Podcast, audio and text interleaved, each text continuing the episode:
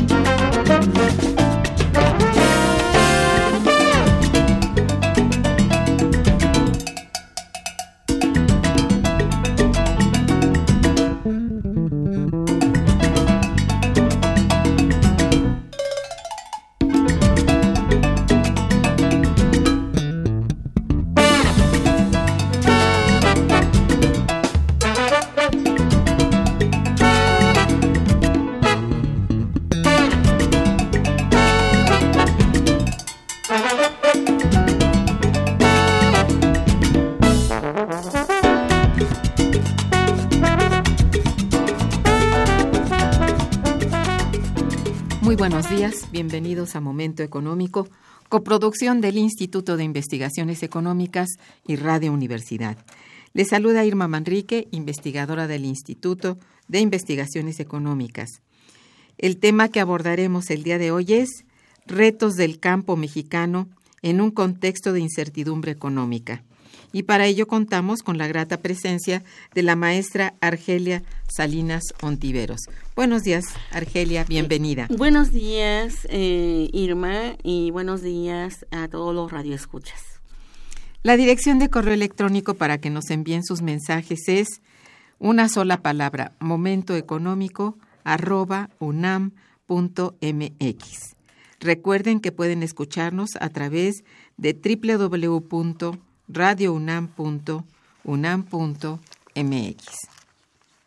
De nuestra invitada, Argelia Salinas Sontiveros tiene estudios de doctorado en investigación económica por la Universidad Complutense de Madrid. Es maestra en estudios latinoamericanos por la Universidad Nacional Autónoma de México y es licenciada en economía por la Facultad de Economía de la misma universidad. Ella es investigadora de tiempo completo de nuestro instituto, en donde es miembro de la Unidad de Investigación de Economía del Sector Primario y Medio Ambiente. Ha sido coordinadora del Seminario de Economía Agrícola que dicha unidad realiza anualmente. Es actualmente profesora de la Facultad de Economía de la propia UNAM y ha realizado diversos proyectos de investigación y eventos académicos relacionados con el campo mexicano y sector agrícola.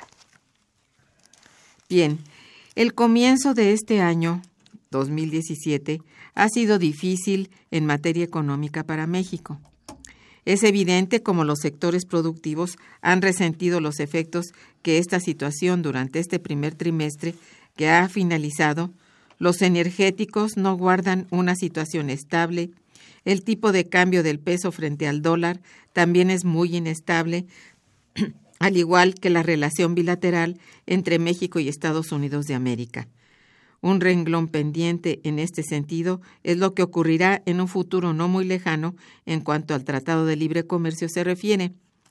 Dicho todo lo anterior, es muy importante entonces comenzar nuestra emisión partiendo de la siguiente pregunta. ¿Cuál es el estado que guarda actualmente el campo mexicano en un contexto de tanta inestabilidad económica? Sí, claro que sí. Eh, el campo mexicano lamentable se eh, lamentablemente se encuentra en una de las peores crisis. Y digo en una de las peores crisis porque la crisis que vivimos actualmente eh, no es reciente. Por lo menos data de los años 80 por lo menos. Cuando, bueno, eh, cambia el tipo de cambio, hay toda una serie de cambios, cambios en factores macroeconómicos y además también esto se relaciona con eh, pues los límites que presentó el modelo de sustitución de importaciones, ¿no? Entonces, a partir de allí ubicamos a la crisis. Sin embargo, esta crisis que empieza en los años 80 igualmente con problemas en el precio del petróleo, con problemas de varios tipos, ¿sí? Eh, es una crisis que ha dado crisis, lugar a crisis recurrentes, ¿sí? En varios años. Realmente contrasta muchísimo con todo un periodo de auge económico que habían seguido gobiernos anteriores, eh, digamos, de la revolución a, a Lázaro Cárdenas, ¿sí? Que tenían una orientación nacionalista, democrática, de apoyo real, ¿no? Al problema del, del, a todas las necesidades de la economía nacional y en particular, en este caso, del campo mexicano. Es verdad. Eh, alta inversión, productiva, etcétera. Sí, bueno, lo llegaron a calificar de gobierno socialista. No fue así, pero sí fue un gobierno democrático orientado al, al desarrollo del mercado interno, con importantes desarrollos en todos los sectores productivos que contrasta totalmente, ¿sí? con los gobiernos que prácticamente tenemos desde los ochentas. Eso es verdad. Hasta llegar a la situación actual. Bueno, sin embargo, hay características muy especiales y muy específicas por las cuales en los últimos años, no solamente en el sexenio de, de, del actual ejecutivo, sí, Enrique Peña Nieto, el licenciado Enrique Peña Nieto, sino que yo lo ubicaría en el sexenio desde Miguel de la Matriz en adelante, ¿sí? Donde todo el problema del campo se va haciendo mucho más complejo y volcado a esta mm, eh, política de apertura indiscriminada sí eh, marcada eh, inicialmente por la firma del Tratado de Libre Comercio sí en el 93-94 sí viene a a, dar resultados negativos en términos de inversión productiva, en términos de mal uso de los recursos naturales, en términos finalmente de eh, desaprovechamiento de todo, ese, eh, de, todo el potencial económico que tenemos en varias regiones de, de México. Si México es considerado un país megadiverso, porque realmente lo es, aunque esa megadiversidad está en peligro. Sin embargo, sí, eh, a partir de todo ese, de todo este, de todo este periodo, el, la, el problema de la producción de alimentos e inclusive, inclusive de la, del problema de la malnutrición y el hambre se están haciendo presentes en México, sí. Entonces, en México y en todo el mundo. Eso hay que tenerlo muy en cuenta porque lo que ocurre en México sí está muy relacionado con el problema de la inseguridad eh, y de la malnutrición y eh, a nivel mundial que ya está ocurriendo en varios países del África, en la región de Susa, Pero que son países que han venido ya enfrentando situaciones muy difíciles en ese sentido, en el sentido de la mm, desnutrición, eh, muy agravados también por situaciones bélicas, luchas por los territorios, ataques por parte de otros países, siempre el considerar eh, patios traseros a otros eh, países ha tenido implicaciones también en el terreno productivo y sobre todo en la capacidad de nutrición de todas estas poblaciones. bueno, es muy complejo el problema y creo que vamos a seguir eh, abordando esa complejidad. Así es. Ah, bueno, ¿cómo ves tú que ha sido hasta el momento el impacto de las llamadas reformas estructurales implementadas por la actual administración en el campo mexicano? Eh, en ese sentido, las llamadas, y más bien mal llamadas reformas estructurales, porque no están orientadas a resolver los problemas estructuralmente hablando, ¿sí? Es un recurso es, un recurso literario, retórico, engañoso para quienes no trabajan la situación a fondo, ¿sí? han tenido un impacto bastante negativo para, para toda la sociedad mexicana, pero sobre todo para la sociedad más vulnerable, que es la población en extrema pobreza. Habrá, habremos de considerar que además de la pobreza ya tenemos grados de desigualdad que se han venido que ha venido resultando de esta política de capitalismo, de capitalismo, este, cada vez más orientado a la rentabilidad a toda costa, ¿sí? Eh, y entonces, esas reformas estructurales han tenido impactos eh, económicos, sociales, políticos, ambientales, ¿sí? Que inciden fuertemente en la capacidad de producir los alimentos que requerimos para más de 100 millones de habitantes en el país, 60% de los cuales viven en situación de pobreza extrema, en donde pues inclusive los la población infantil es muy afectada en términos de nutrición. Me pregunto de qué sirve tener tan pomposa eh, eh, este, reforma educativa si realmente los niños van a la escuela con los estómagos vacíos y salen de la escuela y se encuentran con que tampoco hay alimentos en la casa. Entonces, realmente estamos condenando a una sociedad que pudiera ser muy productiva, que puede ser aportar mucho al país, pero que en términos de derechos humanos estamos violentando un derecho, el derecho humano a la alimentación, a una alimentación nutritiva, suficiente, de calidad y también apegada a nuestros rasgos culturales, no cualquier tipo de alimentación.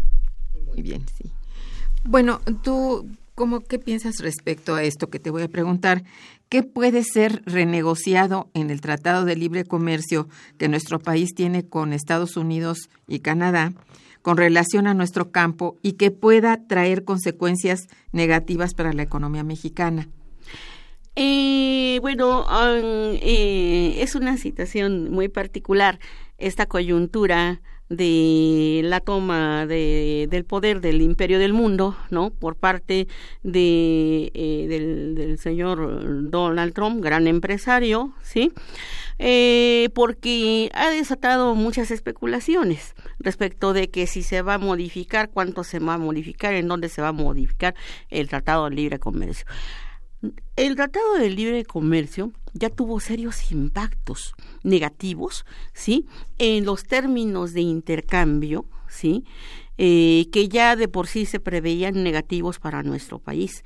En nuestro Instituto de Investigaciones Económicas, en el año 90, se publicó un libro que se llamó Los retos de la soberanía alimentaria en México en donde se realizaron estudios muy objetivos, apoyados inclusive con instrumentos eh, econométricos de cuáles eran los resultados de esa negociación trilateral con Estados Unidos fundamentalmente y también con Canadá, ¿sí? Y los resultados desde esa fecha en el instituto los dimos a conocer y los resultados eran negativos, perniciosos para México, porque estábamos intercambiando intercambiando en condiciones de absoluta desigualdad. Luego de esto, la, la Biblia esta de la apertura total, ¿no? se tomó al pie de la letra en México, sí, pero en México, porque el proteccionismo y muy alto proteccionismo a través de subsidios directos e indirectos eh, permaneció en Estados Unidos, eh, eh, perdón, en Estados Unidos, en Europa, aún en países este, asiáticos. Ellos sí mantuvieron un proteccionismo sobre los productos que consideraron claves, ¿sí? México no, México entregó al país, al mercado externo en aras de eh, unas mayores inversiones. Las inversiones eh, sí, sí, sí se realizaron aquí, pero los, las ganancias obtenidas no se invierten en el país, nunca se invirtieron y es lo que sigue ocurriendo. Entonces, todos esos capitales hoy día, bajo inclusive pues esta eh, situación de volatilidad también mundial, se han convertido en capitales, golondrinos que van e invierten allá donde les dan más altas tasas de ganancias, allá donde encuentran también condiciones de explotación del trabajo mucho más atractivas para obtener la más alta rentabilidad que es a lo que están orientadas las grandes empresas transnacionales que hoy están dominando a todo el mundo. Las alimentarias no se digan. Efectivamente. Bien, eh, estamos en Momento Económico con la maestra Argelia Salinas Sontiveros, hablando sobre retos del campo mexicano en el contexto de incertidumbre económica. Vamos a hacer una pausa musical y regresaremos. Está escuchando Momento Económico.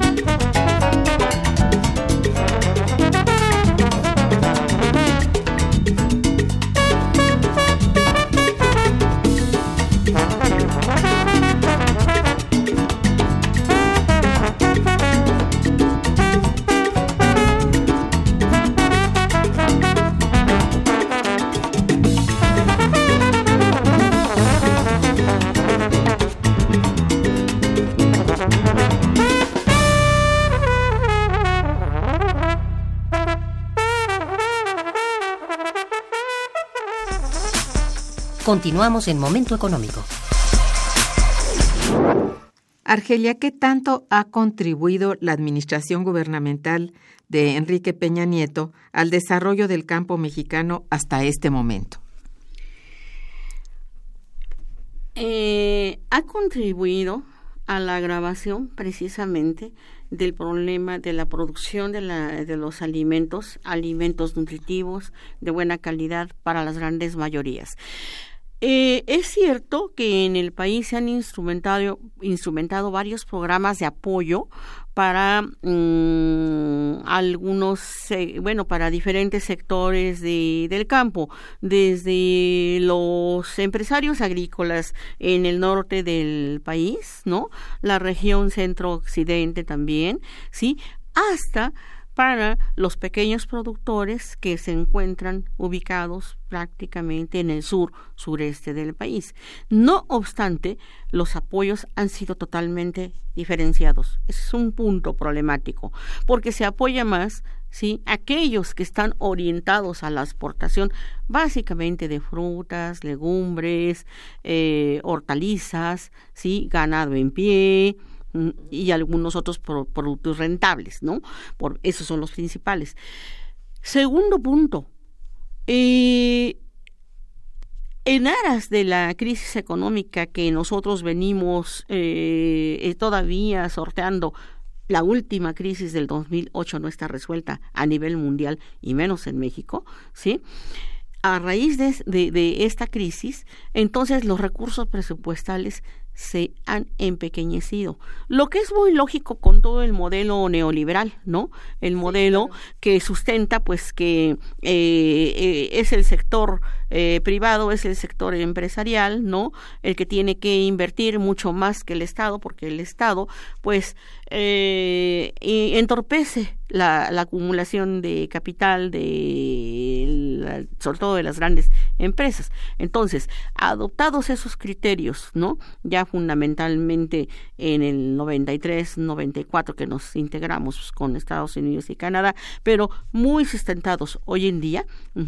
Entonces, la inversión la, la, inversión, la investigación científica y tecnológica orientada a lo que requiere el país, sí es un gran problema todo eso no está resuelto, no está resuelto. Lejos de eso, sí, ahorita y bueno, en este momento se privilegia, se privilegia cierto tipo de investigación orientada a los intereses pues de las empresas más exitosas, ¿no? Pero la investigación que tiene que ver, por ejemplo, con alimentos básicos, fundamentalmente maíz, frijol, arroz, todo lo que forma nuestra canasta básica, ¿sí? No tiene, está, está totalmente estancada ¿sí? Los logros no han sido los que requiere el país, pero hoy día se encuentra estancada y amenazada por esa volatilidad en los precios, por la pérdida de, de valor de nuestra moneda, pero sobre todo creo que carece de toda una voluntad política, una voluntad que inclusive digo y un compromiso también, ¿no? Como Estado, como Estado nación y en este caso pues el gobierno está al frente del cumplimiento de los intereses generales de la sociedad que se entiende que esa es la función del Estado y no se ha cumplido por esto es que organismos internacionales, fundamentalmente la Organización de las Unidas para las Naciones Unidas para la Agricultura y la Alimentación, que es la FAO, por sus siglas en inglés, ha estado insistiendo en que todas las propuestas eh, que políticamente aparecen en los diferentes países del mundo se deben concretar en lo económico, en lo social, y en lo ambiental. Y fundamentalmente ha eh, publicado numerosos estudios en donde está enfocando que hay que a, los pequeños productores y en México, digo yo, tenemos diferentes tipos de pequeños productores, pero yo creo que los principales son estos que los, los, los son los campesinos que viven en la región eh, sur y sureste de nuestro país, que son los más abandonados. Y lo estoy planteando porque he realizado trabajo de campo, porque hay que salir del cubículo, del gabinete, que son muy importantes en los estudios, pero hay que constatarlo con la realidad. Y me consta que muchos programas de apoyo que existen en, los programas de política para el sectorial para el campo, ¿no? No llegan a regiones muy apartadas porque no se cuenta ni siquiera con medios de transporte, no se cuesta, no se cuenta con infraestructura, ¿sí? Entonces hay dificultades estructurales que ciertamente debiéramos atender. Una dificultad estructural es que es muy difícil llegar a muchas regiones, ¿sí? En el transporte, pues, común y corriente que llegamos, ¿sí? Pero si a eso sumamos el alto precio de los combustibles, eh, que representan el 30% del costo, ¿sí? De transporte, ¿sí? De para hacer llegar los alimentos a las diferentes regiones, nada más ese factor ya está incidiendo con mucho y, y afecta a todos los consumidores, a productores y a consumidores. ¿No es así? Entonces, bueno, esos son grandes problemas a los cuales inclusive pues este hacen muy complejo el problema. La FAO nos, eh, nos habla de que el problema es muy eh, muy complejo por el crecimiento de la población que tenemos, por la migración a las ciudades, por la modificación de los patrones de consumo, por el aumento del sedentarismo, la, por la precarización del empleo, por los conflictos territoriales, religiosos u otros, por el cambio climático, por los desastres naturales, por la competencia por los recursos naturales, ahí están los megaproyectos, ¿no? Mineros, que, son que son la expresión del capitalismo salvaje, pero, verdadero, pero el capitalismo más salvaje que hemos conocido en los últimos 200 años y por obstáculos a las mujeres en las zonas rurales para acceder a recursos y servicios en apoyo a su producción. Esto es muy importante. El 8 de marzo, que, que, que, se, que se conmemoraba en todo el mundo el Día Internacional de la Mujer, muchas mujeres estaban muriendo en varias regiones del África subsahariana por malnutrición, desnutrición y finalmente, pues porque eso ocasiona la muerte. Para la alimentación es una necesidad básica, fundamental. No hay sustitutos. O comes o te mueres. Así es. Entonces, y derivado del anterior, pues se tienen resultados eh, humanos, sociales y económicos del hambre, la inseguridad alimentaria y malnutrición que son enormes y además de largo alcance y que tienden a ser mucho más complejos, como pérdida de productividad, problemas de salud, mejor nivel de bienestar, reducción de la capacidad de aprendizaje y por ende menor aprovechamiento del potencial humano, por el fracaso de cualquier política de desarrollo como consecuencia de todo lo anterior, aunque más bien es un fracaso de las políticas de crecimiento que tenemos en México. Aquí no existe ninguna política del desarrollo entendida bien entendida. De mantenerse igual la situación del campo y de la alimentación, no se logrará el objetivo de desarrollo sostenible para erradicar el hambre antes de 2030 y menos aún en 2050. Y si esta situación no mejora, los problemas actuales de hambre que recientemente afectan gravemente a esta región del subsahara del, eh, y, de, y algunas partes de Asia se extenderán a otras regiones del mundo en el mediano y largo plazos. No estamos exentos de. ¿Qué necesidades se presentan entonces como urgentes? Que la demanda de alimentos, como va a crecer, eh, se calcula ya en 60% hasta llegar eh, a, eh, a 9.700 millones de habitantes antes del, del 2050, pues se ve acompañada de una nivel, niveles significativos de inversión, donde eh, la FAO calcula que ya para 2030 se requiere una inversión mundial adicional de 267 mil millones de dólares norteamericanos al año. Recordemos que la crisis mundial de 2008 hasta la fecha no se ha resuelto. Lejos de ello, la crisis económico-social que en pleno siglo XXI afecta a varios países europeos dificulta aún más la inversión productiva. Para erradicar el hambre se requiere de medidas políticas con enfoque multidimensional de acuerdo con el contexto de cada país, considerando sus recursos naturales, su fuerza de trabajo, aspectos culturales, etc. Pero si todo esto no lo atendemos, quien mayor riesgo corre es la población más pobre. Subrayemos que en la última década la FAO ha insistido, pues eh, ya lo mencioné, en que es a los pequeños productores y muy particularmente a las mujeres rurales que producen en el campo a quienes se debe apoyar con programas reales, ¿sí? Y, y y suficientes para garantizar la producción de alimentos. Entonces es necesario convertir el compromiso político, dice la FAO, en medidas concretas. Pero la, pero el, pero la FAO es un organismo internacional y solamente recomienda quienes tienen la, la obligación constitucional de llevar a cabo todo esto son los estados-nación y en México, bueno, pues aquí hay nombres y apellidos, ¿sí? Entonces, para cada caso de México, para revisar los principales, nada más indicadores macroeconómicos de 1980, pasando por el 93-94, ¿sí? Eh, pues nosotros vemos que se sigue considerando a la apertura comercial y todo lo que es el, llama, el, el, el modelo neoliberal pues como la Biblia, ¿no? De, de la política económica. Ciertamente. Entonces, de mantenernos así, pues eh, nosotros seguiremos eh, permaneciendo en el actual modelo económico que es únicamente un modelo de crecimiento y no de desarrollo, que ha fracasado en términos de las necesidades de conjunto de la sociedad, que ha tenido un gran éxito para una minoría a nivel nacional y también mundial, gracias a la explotación sin medida de grandes mayorías de trabajadores agrícolas, industriales y de los servicios, de la explotación de mujeres, jóvenes y niños.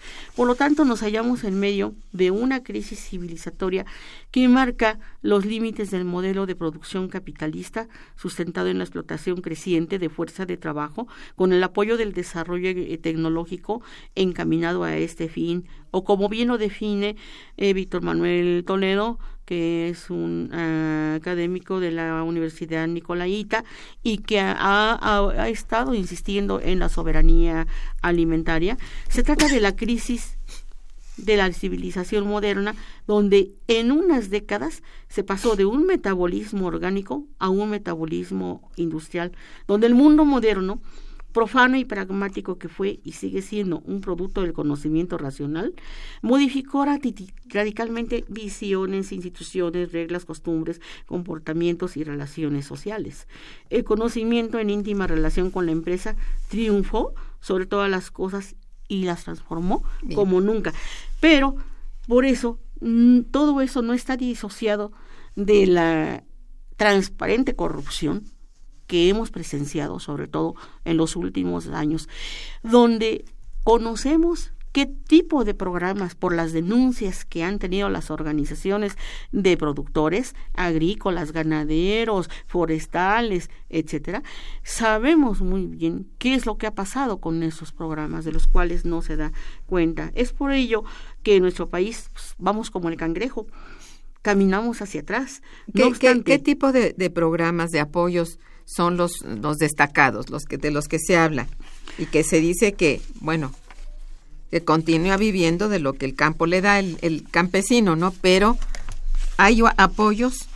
existen numerosos programas de apoyo. Lamentablemente estos no se cumplen. Recientemente, inclusive, en este año, hace eh, muy pocos eh, eh, días, se aprobó en nuestro Congreso, ¿sí? Eh, finalmente en la Comisión Rural de la Cámara de Senadores el derecho a la alimentación adecuada, ¿sí? y nutritiva en todo México, ¿sí? Bueno, es un derecho que ya se aprobó, por lo tanto, eh, ya debió de haberse empezado a instrumentar. Y por razones políticas no vemos que se esté aplicando. Entonces, bueno, como sociedad civil, como, como académicos, como investigadores, todo, toda la sociedad mexicana, sobre todo en la que está en los más altos niveles de pobreza o quienes estudiamos todo esto, ¿sí? Creo que estamos en todo nuestro justo derecho de exigir que se cumpla y se aplique esta ley, por lo menos, porque recursos existen. Ya se ha difundido por ahí que, por ejemplo, todas las eh, los beneficios sociales que, que tiene el gobierno del Distrito Federal desde hace muchos años prevalecen ahí porque es el centro donde se deciden las cuestiones políticas, económicas y donde se concentran también las instituciones de la sociedad mexicana y también las del sector privado, ¿sí? Es el centro, digamos, de de todo el, del, la, el movimiento económico, ¿no? Entonces, por eso mismo, ¿sí? Es como un ejemplo y existen ahorita numerosos estudios que demuestran que esto, si eh, solucionando el problema de la corrupción, solucionando toda esta, esta problemática que hemos vivido a claras luces, ¿sí? En donde hasta los fiscales eh, violentan ¿sí? las leyes, ¿sí? Eh, se puede lograr un, un, alto nivel de vida para todos los habitantes de México y solucionar uno de los principales problemas, que es la alimentación y el empleo. Ok. ¿Cuáles son las regiones de nuestro país que producen, bueno, cantidades considerables de granos básicos y que contribuirían también de manera considerable al desarrollo económico de México? Sí, mira, eh, eh, a nivel regional se distinguen varias regiones. Una que es la región norte del país, que trabaja con muy alta tecnología, que eh, pues ellos están orientados inclusive pues a la exportación, no solamente de granos, sino como ya comentaba, también de frutas, hortalizas, legumbres y ganado en pie, aunque en esos momentos pues la están pasando en algunas entidades muy difícil como Durango, Chihuahua, etcétera, porque pues también el cambio climático ya se refleja aquí, no, el ganado se muere, hay condiciones que no favorecen. Bueno, no todo lo resuelve la tecnología, ¿verdad? Se ve. Bueno, en la región centro-occidente también, que es un gran productor de, de, granos, frutas y mm, verduras, ¿sí? de ganado también, ¿sí? es otra región mucho, muy importante. Y esta, en esta, bueno, pues también están los empresarios agrícolas, pero también hay mucho eh, mediano productor, digamos, que también requiere ser apoyado, por supuesto, ¿sí? Pero, pero por el otro lado, ¿sí? Está la región sur-sureste, que históricamente ha sido la más abandonada. ¿Sí? Históricamente ha sido la más abandonada en función de todos esos programas, en función de que son regiones muy apartadas, ¿sí? Y que además hasta se les ha eh, descalificado políticamente, ¿sí? Entonces, bueno, toda esta, es, esa, esa, esa región, la sur-sureste, es la que requiere mucho más apoyo en términos de inversión, en términos de instrumentación de proyectos que vayan de acuerdo con su capacidad productiva, con recursos naturales, con fuerza de trabajo, que por supuesto existe, ¿sí? Y lo que estamos requiriendo en términos reales son mayores niveles de inversión real. Eso es. Bien, eh, vamos a hacer un pequeño puente musical y volveremos. Quédense con nosotros. Está escuchando Momento Económico por Radio UNAM.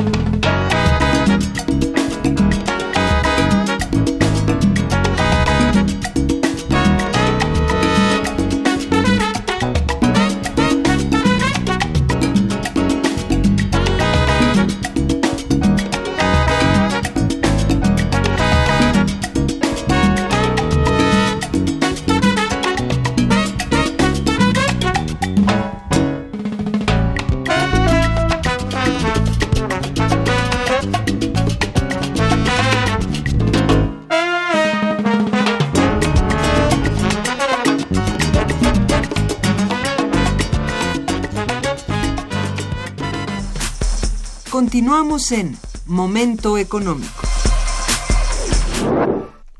Hace algunos años, una de las fuertes preocupaciones económicas ligadas al campo y su desarrollo fue la importación de productos transgénicos. Actualmente, ¿qué es lo que ocurre con relación a este tipo de productos? Y bueno, y seguimos adquiriéndolos y consumiéndolos considerablemente, ¿no? Claro.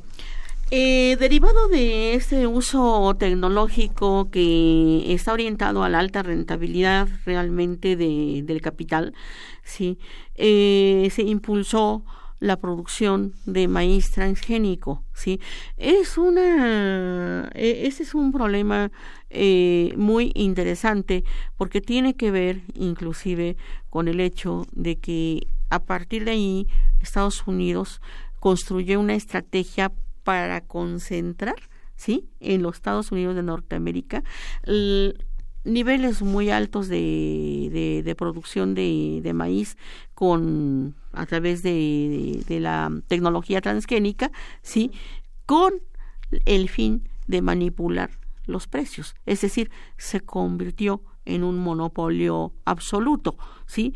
Entonces, en términos económicos, digamos que esta es la orientación. ¿Qué pasó? Que no estaban orientados a resolver los problemas de inseguridad alimentaria, como mucho se difundió y en Estados Unidos y como mucho se creyó y se sigue creyendo en México. Lo que hicieron fue eh, producir altísimas cantidades de maíz transgénico, no importando que ese no fuera apto para el consumo humano, como ahora ya se encuentra demostrado por numerosos estudios científicos serios, ¿no? que entre otras cosas pues son cancerígenos, ¿sí? sino que también lo estuvieron considerando que este podría ser un excelente insumo, ¿sí? para la industria química farmacéutica. Entonces, hoy día, ¿sí? Tenemos que eh, eh, el maíz sí realmente se está orientando a otros usos otros completamente diferentes industriales. que no, industriales que no son los de la alimentación. No, no creo que esté mal buscar eh, usos industriales para algunos granos, pero ahí tenemos muchos otros granos que podrían servir, como la jatrofa y algunos otros que de los cuales se, son los cuales se ha investigado que cumplen una función industrial eh, muy buena. Yo creo que también en esa parte sí está la subordinación sí a partir de los precios, a partir de que pues eh, tú consumes el maíz que yo te vendo porque en el Tratado de Libre Comercio sí así se acordó y que hagas con tu maíz nacional eso no importa no y si tu maíz nacional se contamina eso tampoco importa no sucede nada. Bueno hoy tenemos que, pues, por ejemplo, en la región sur, allí en, en, Quintana Roo, ¿sí? Hasta la producción de miel, ¿sí? Los autores de miel, bueno, están justamente inconformes porque pues está, se está contaminando muchos otros productos, ¿no? Que tienen que ver con eh, con el con el eh, proceso ecológico, en la relación entre los ecosistemas, sí, y están de por medio la contaminación no solamente del maíz mexicano, un maíz rico, un maíz que, que, que, que tiene que lo tenemos en todo el país, que lo tenemos en todas las regiones, se produce en todas las regiones. Ahí están las investigaciones del doctor Antonio Turren, que lo demuestran muy bien, hasta con datos econométricos. Podríamos resolver muy bien el problema de eh, uno de nuestros principales alimentos de consumo para los mexicanos, que es el maíz y el frijol. El frijol ha desaparecido prácticamente la producción. Sí, es cierto. Hoy estamos consumiendo importado, frijol importado, en lata, etcétera. Cuando tenemos toda la capacidad para seguirlo produciendo. Ese era el esquema de produ ese es el esquema de producción tradicional que todavía prevalece en muchas regiones del este del país con nuestros campesinos. Ellos están jugando un papel de preservar el conocimiento eh, de la producción este, de la milpa, en donde se combinan varios, varios este, cultivos, que es el maíz, el frijol, el chayote, el chile, y todos ellos forman un ecosistema muy favorable que hace productivo el campo. Pero muchas y muchas comunidades se encuentran en zonas altas con laderas muy altas en donde pues las lluvias torrenciales, las granizadas eh, deslavan las tierras, entonces se ven afectadas de una manera mucho muy importante, por eso también hay que atender el problema del cambio climático, para lo cual hay numerosos estudios y que bueno, pues que en esos momentos también se tiene que tomar atención. De otra manera, no podemos planear la producción y tampoco podemos planear y la suficiencia para alimentar a una población que está en constante crecimiento. Sí, es cierto. ¿Qué tan fuertes son los efectos en el campo, eh, este, los efectos en el cambio climático en el campo, eh, por ejemplo, en la producción agrícola de nuestro país? Eh, son muy fuertes. Ya son muy fuertes. Ya son muy fuertes. Hay eh, este aquí en México el Centro de Ciencias de la Atmósfera tiene estudios pormenorizados, incluyendo estudios para maíz, para café eh, y, varios productos importantes en nuestra dieta, ¿no? Y, son, son muy importantes. Eh, realmente también algunos investigadores como Iván Restrepo nos han estado dando cuenta de cómo la contaminación está precisamente llevando a, a un detrimento en la producción de alimentos, porque el cambio climático, mientras que los niveles de contaminantes no disminuyan, ¿sí? Eh, vamos a tener mayores niveles de contaminación. A mayores niveles de contaminación tenemos más cambios en el medio natural que están generando verdaderas catástrofes, ¿no? Verdaderas catástrofes, pues como la que ocurrió recientemente en Colombia, ¿no? Pero que otras catástrofes han, han, aparecido en otros lugares de América Latina, que han aparecido inclusive en México, ¿sí? Porque granizadas, nevadas, ciclones, etcétera, pues se convierten en una, en una catástrofe eh, ambiental y todo esto está mermando la capacidad productiva. Y es lo que precisamente no nos permite a nosotros tener la certeza de que vamos a producir lo que existe en un plan nacional de sectorial eh, o de, de, sí de desarrollo y que eh, a final de cuentas nosotros no estamos preparados porque no contamos con reservas. ¿Sí? Entonces también el país debe de, y sobre todo eh, quienes dirigen el país, ¿sí?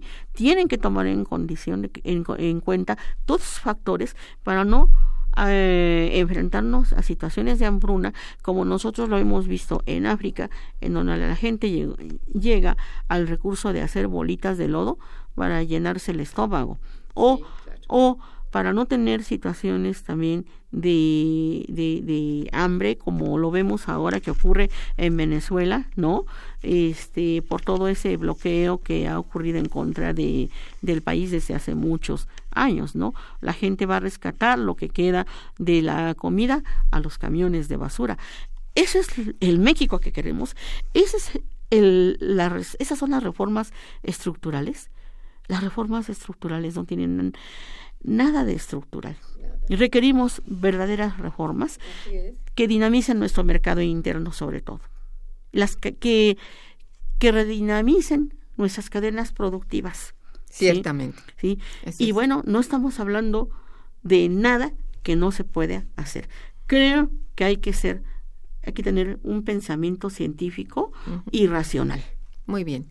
Vamos a un puente musical y volveremos. Está escuchando Momento Económico.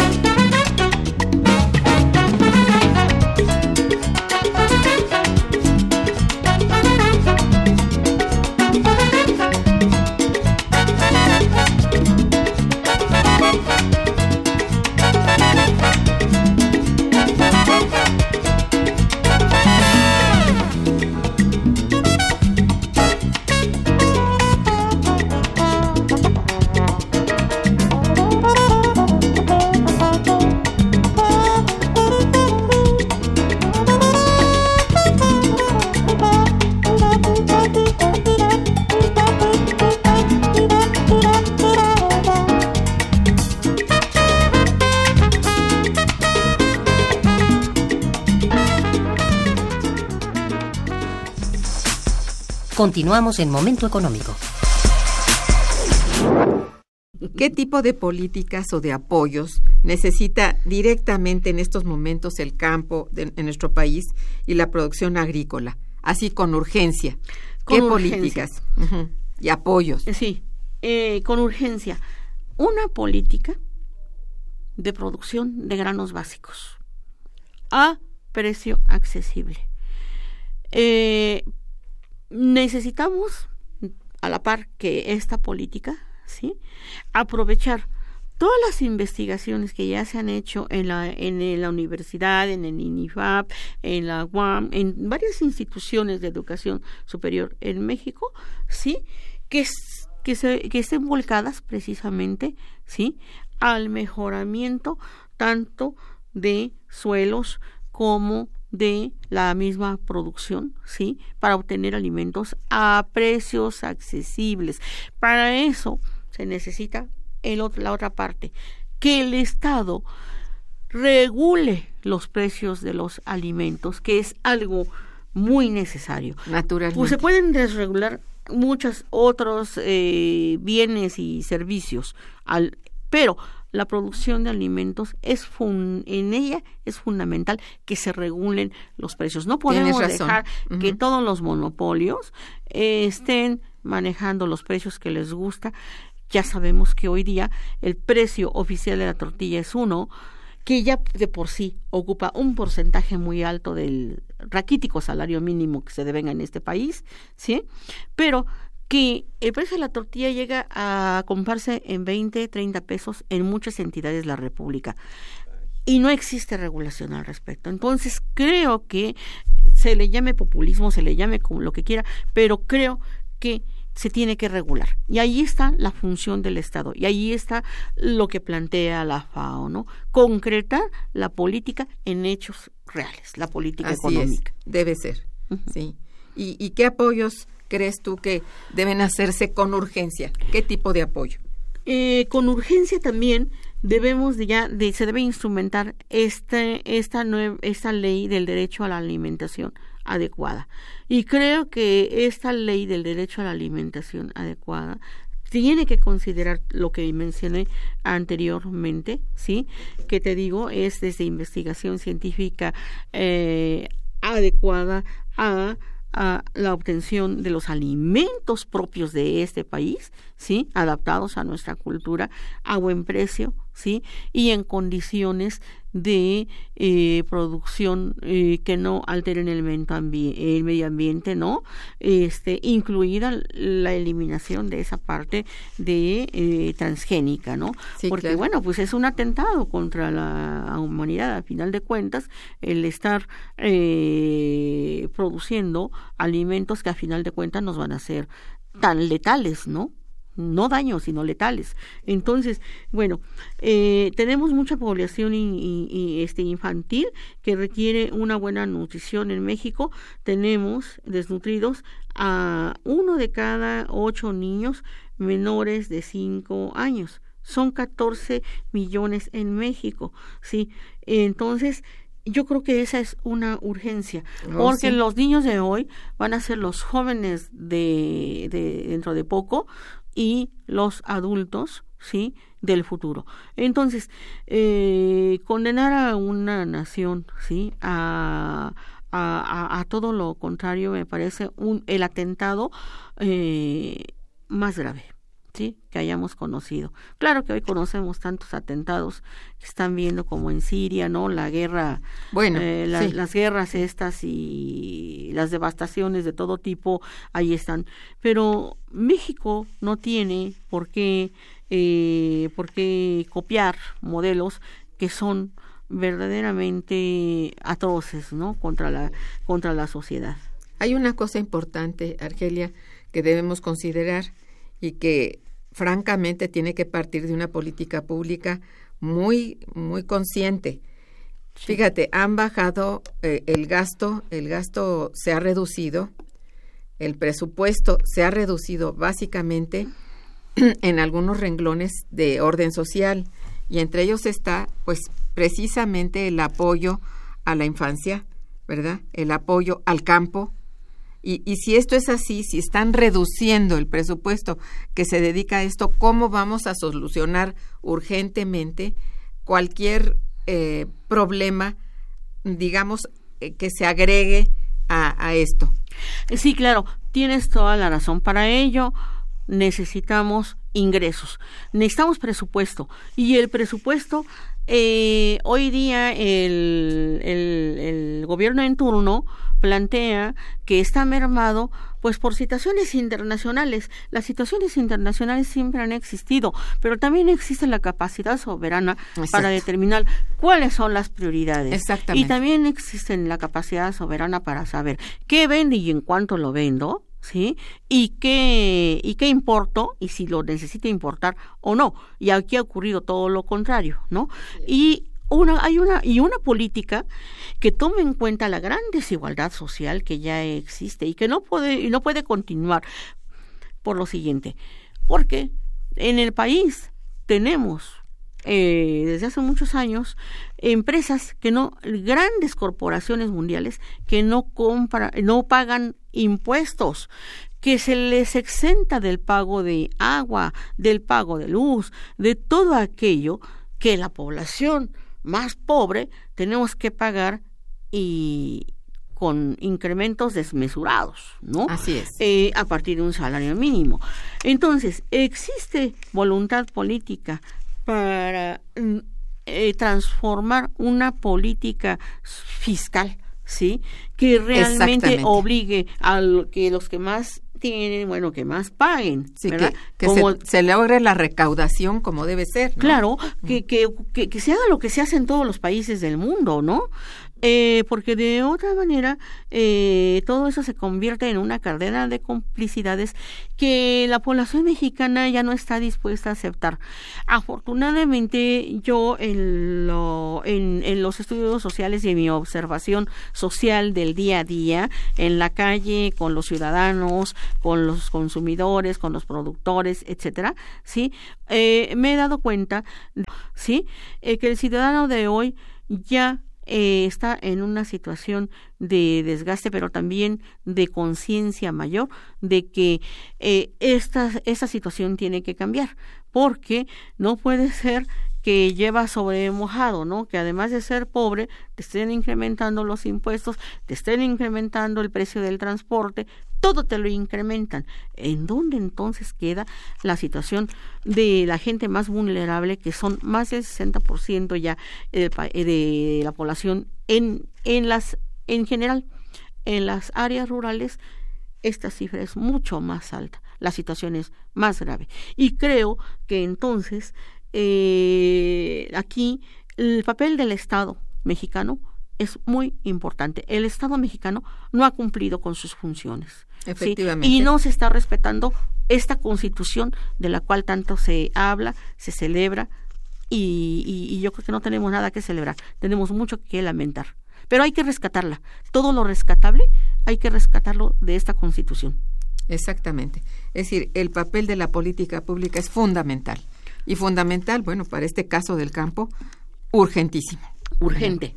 Así urgente. es. Bien, Argelia, pues no sabes cuánto te agradezco el que hayas participado en este programa y también de la misma manera agradezco a nuestros radioescuchas por su atención. Estuvo en los controles técnicos Miguel Ángel Ferrini, muchas gracias. En la producción Araceli Martínez y Santiago Hernández. Y en la conducción y coordinación del programa Irma Manrique, una servidora, quien les desea muy buen día, pero mejor fin de semana. Muchas gracias.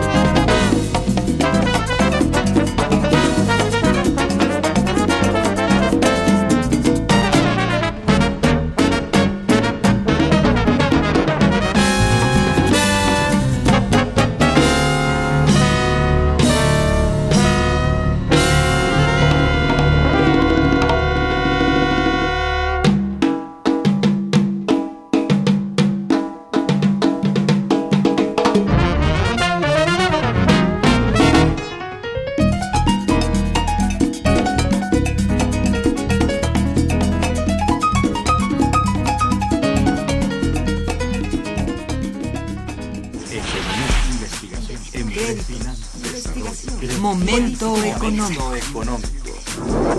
Radio UNAM y el Instituto de Investigaciones Económicas presentó Momento económico. Momento económico.